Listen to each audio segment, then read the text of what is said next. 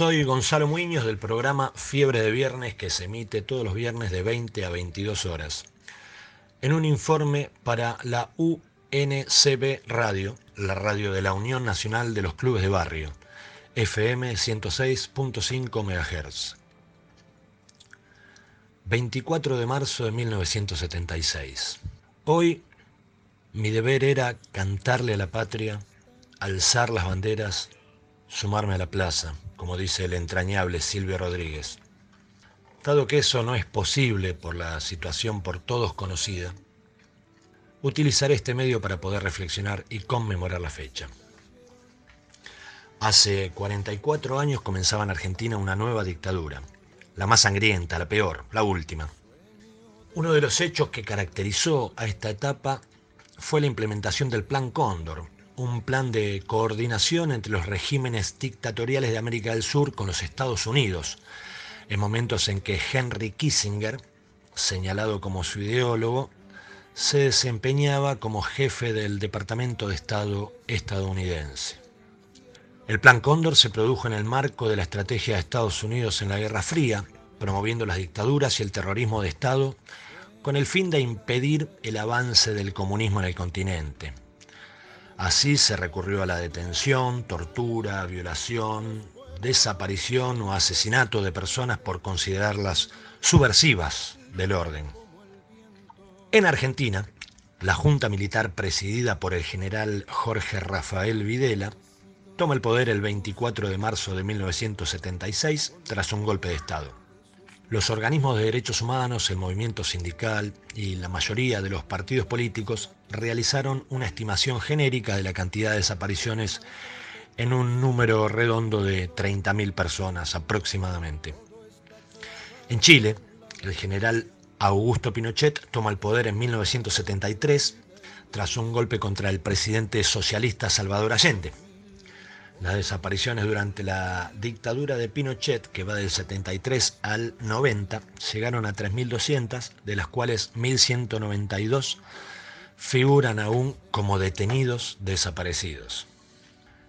En Bolivia, el general Hugo Banzer llega al poder en 1971 tras una serie de golpes de Estado.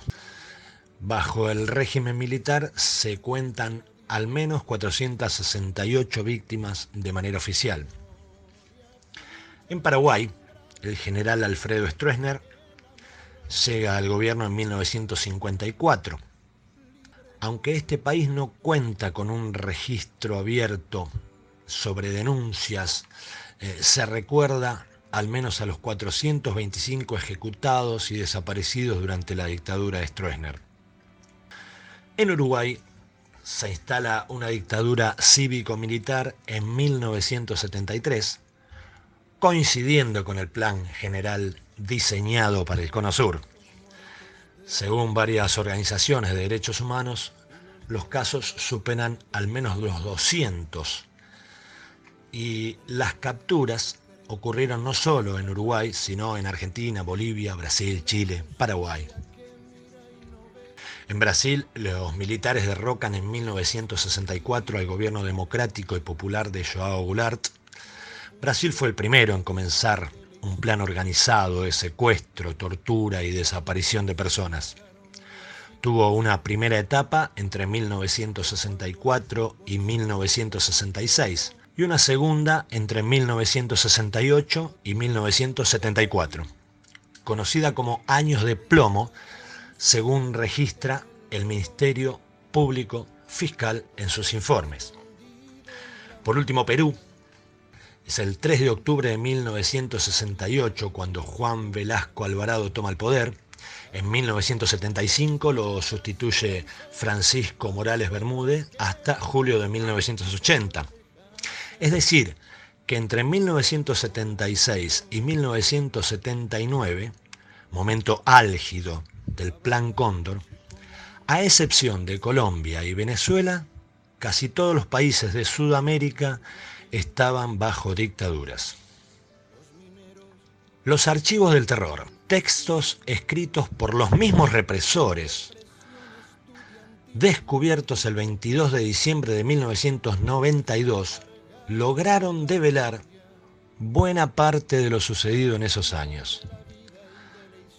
Tal como narra la periodista Stella Caloni en su artículo Los archivos del horror del operativo Cóndor, a quien citamos a continuación. Los crecientes niveles de represión dejaron a la región plagada de refugiados y exiliados políticos. Unos 4 millones de personas huyeron de sus hogares buscando un refugio seguro, mayormente en los países vecinos. Tras los golpes de Chile y Uruguay, millares buscaron asilo en Argentina, reuniéndose con los cientos de miles de paraguayos que ya estaban allí. Mientras tanto, los argentinos buscaban seguridad en Bolivia y Paraguay. La región era el escenario de un frenético ir y venir de refugiados. Pero a medida que se fue expandiendo la ola de dictaduras militares, quedaron de lado las viejas tradiciones de santuarios para los exiliados políticos. El tributo generado por la represión en el Cono Sur fue de unos 50.000 asesinados, 30.000 desaparecidos, la mayoría en Argentina, y 400.000 encarcelados entre los asesinados y los desaparecidos se cuentan unos 3.000 niños. No obstante, estas cantidades solo aluden a la espeluznante realidad de los estados ilegales. Un país, un continente entero, nunca más volvió a ser el mismo. Hoy mi deber era cantarle a la patria, alzar las banderas, sumarme a la plaza. Y creo que acaso al fin lo he logrado con ustedes, que nos acompañan en estos momentos difíciles. Amigos, amigas, a quedarse en casa aunque sea 24 de marzo. Nunca más, nunca más, nunca más. Soy Gonzalo Muñoz del programa Fiebre de Viernes para la UNCB Radio FM 106.5 MHz.